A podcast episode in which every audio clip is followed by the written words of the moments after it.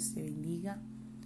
Bueno, quiero agradecer a Dios por ti que estás escuchando esto y también quiero invitarte a que me acompañes a escuchar una serie de podcasts que van relacionados a la oración.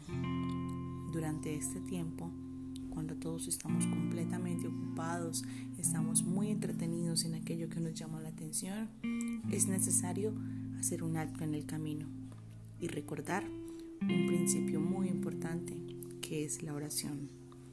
Así que mediante los podcasts siguientes voy a estar desglosando todo el tema con la ayuda del Señor acerca de la oración.